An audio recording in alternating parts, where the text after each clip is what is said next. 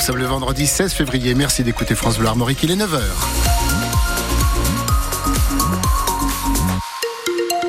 Le journal Justine Sauvage. Bonjour Justine. Bonjour. La marche était trop haute pour le Stade Rennais qui s'est incliné 3-0 face au Milan AC. Oui, match de barrage aller de Ligue Europa dans le mythique stade de San Siro que vous avez vécu hier soir sur France Bleu Armorique. Les 10 000 supporters rouges et noirs qui avaient fait le déplacement en Italie sont évidemment déçus de ce score, mais heureux tout de même de la fête, Éric Bouvet. Oui, tous tiennent le même discours. Ah, un petit peu déçu. Un petit peu déçu. Ben, un peu déçu. Un peu déçu du score, forcément. Un peu déçu du résultat. déçu, c'est donc le mot qui revient en boucle. Corentin, par exemple. Un petit peu déçu. On aurait aimé au moins le but. Euh, le but, 3-1. On avait l'espoir pour la qualif euh, la semaine prochaine. Florian dit à peu près la même chose. Un petit peu déçu par l'ampleur du score. On aurait bien aimé un petit but. Euh, bon, après, ça fait.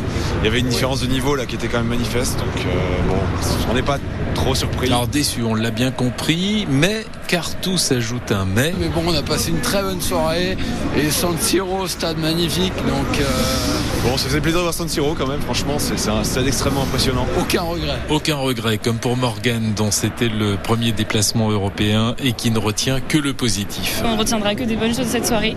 Une bonne communion avec les joueurs, euh, le public, bonne ambiance. Et sur le terrain, les joueurs et l'entraîneur Julien Stéphan en ont été conscients. On a aussi eu nous euh, un énorme public pour nous pour nous soutenir. Euh, et d'ailleurs, je voudrais euh, vraiment les, remercier parce que même à la fin du match, à la deuxième partie de la rencontre, lorsque ça a été difficile pour nous, ils ont été là, ils ont ils nous ont encouragés, ils ont chanté. On a toujours senti leur leur soutien.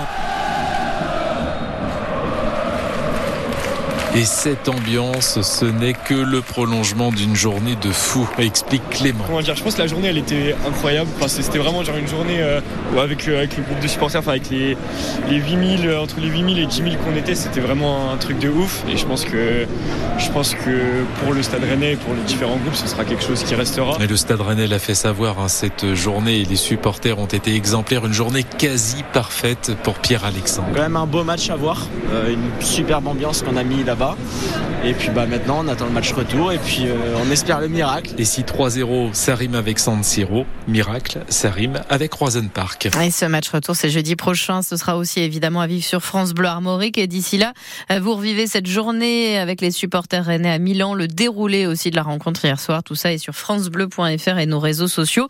Le prochain match de Rennes eh bien c'est déjà dimanche en championnat la réception de Clermont au Roisen Park. Euh, pour les autres résultats des clubs français engagés en Europa League hier soir. Match euh, Marseille pardon a fait match euh, nul de partout contre le Shakhtar Donetsk. Toulouse s'est incliné 2-1 face au Benfica. Euh, Lens aussi a fait un nul 0 partout. C'était contre Fribourg. Une nouvelle plainte pour agression sexuelle a été déposée contre Gérard Depardieu. Les faits auraient eu lieu lors d'un tournage dans le Maine-et-Loire en mars 2014 selon la plaignante, une ancienne assistante alors âgée de 24 ans. C'était lors du tournage du film Le magicien et les siamois de Jean-Pierre Moki. La grève à la SNCF a commencé comme prévu hier soir, grève des contrôleurs pour leur salaire. Elle doit durer jusqu'à lundi matin. La direction annonce un TGV sur deux en circulation. C'est moins en Bretagne, un TGV sur trois seulement. En revanche, dans notre région, la grève ne touche pas les Ouigo ni les TER Breisgo. Euh, des députés et des sénateurs de droite relancent ce matin l'idée d'une proposition de loi pour interdire la grève pendant les vacances et les jours fériés, car ce mouvement intervient effectivement au milieu des vacances de la zone C et au début de celle de la zone A. Les élus de la région Bretagne sont réunis en session jusqu'à ce soir. Et parmi les sujets à l'ordre du jour aujourd'hui, le trait de côte qui se dégrade en Bretagne comme ailleurs sur le littoral français. En cause les tempêtes, mais surtout l'élévation de la mer qui sera de 60 cm à 1 mètre à l'horizon 2100. Les pouvoirs publics doivent donc anticiper ces changements et leurs conséquences pour nos côtes. Euh, ils sont conseillés par la DREAL, notamment la Direction régionale de l'environnement et de l'aménagement et du logement, où Élise Poirot est responsable de la mission zone côtière et milieu marin. Le sujet, c'est vraiment de les accompagner, de les aider en termes de financement, de mise à disposition aussi de connaissances, de données, d'accompagnement technique.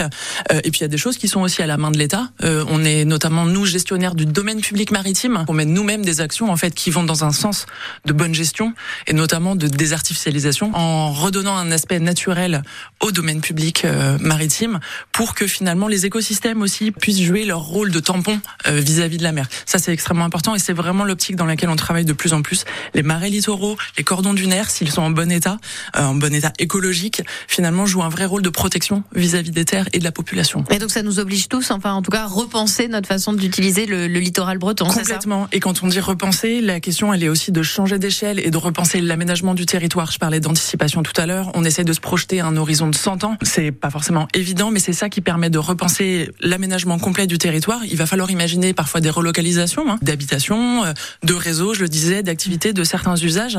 Et ça, c'est l'anticipation qui permet de le faire à peu près sereinement. C'est pas forcément évident de s'imaginer à quoi ressemblera le territoire dans, plusieurs décennies, mais c'est ça qui est nécessaire pour faire les choses à moindre coût financier bien sûr, mais aussi à moindre coût social et humain finalement. Vous retrouvez cette interview en intégralité sur francebleu.fr. Je en vous rappelant qu'il y a du hand ce